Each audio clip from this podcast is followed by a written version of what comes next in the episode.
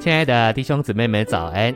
今天早上，让我们一起来读第二周周一的内容。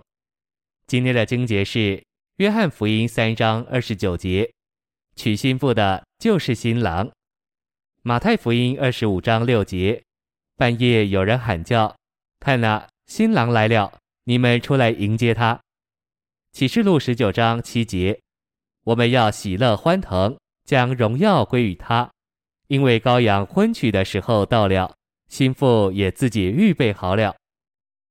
诚心喂养，你若进入了圣经深处的思想，就会领悟，在最纯洁、最圣别的意义上，圣经是一对宇宙配偶的罗曼史。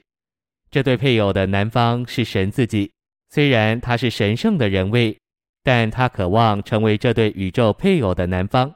这位神经过漫长的过程之后。归结为基督，就是新郎。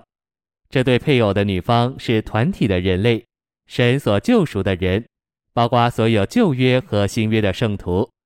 这团体的人经过漫长的过程之后，归结为新耶路撒冷，就是新妇。这神圣的罗曼史一再的启示在整本旧约里。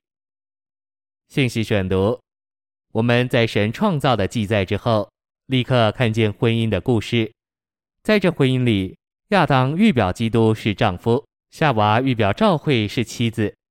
在以弗所五章，我们看见亚当和夏娃所预表的配偶，基督与教会。亚当和夏娃的预表启示，这宇宙配偶中的二者必须有同样的源头。夏娃不是神另外造的，她乃是出于亚当。夏娃是由来自亚当的一条肋骨、一块骨头造的。这对宇宙的配偶。妻子必须出于丈夫，同样，教会必须出于基督。这对配偶的二者必须有同样的源头，也必须同有一个性情。不但如此，他们必须有份于一个共同的生命。夏娃和亚当有同样的生命和性情。这对配偶的二者必须有同一个源头，有同一个性情，并有同一个生命。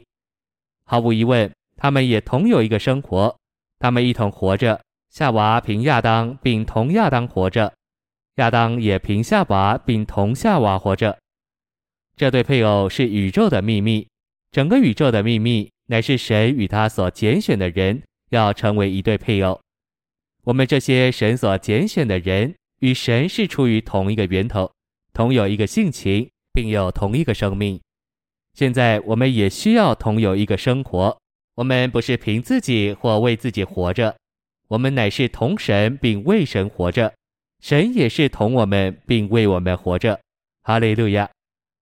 在旧约里，神好几次说到他自己是丈夫，他的子民是他的妻子。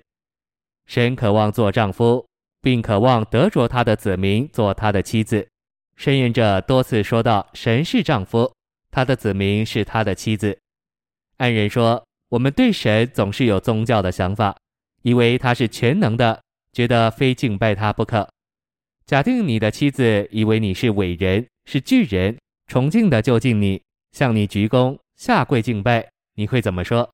你会说：“纯太太，我不需要这样的敬拜者，我需要亲爱的妻子拥抱我，亲吻我。你只要吻我一下，我就会飘飘然。”我们的神当然是全能的神。我们是他所造的人，必须敬拜他。许多经文都说到这样敬拜神。然而，在以赛亚书、耶利米书、以西结书和何西阿书里，神渴望成为丈夫。你们有念过吗？古时，神的子民建造圣殿，并建立一套有祭司体系和祭物的完整敬拜制度。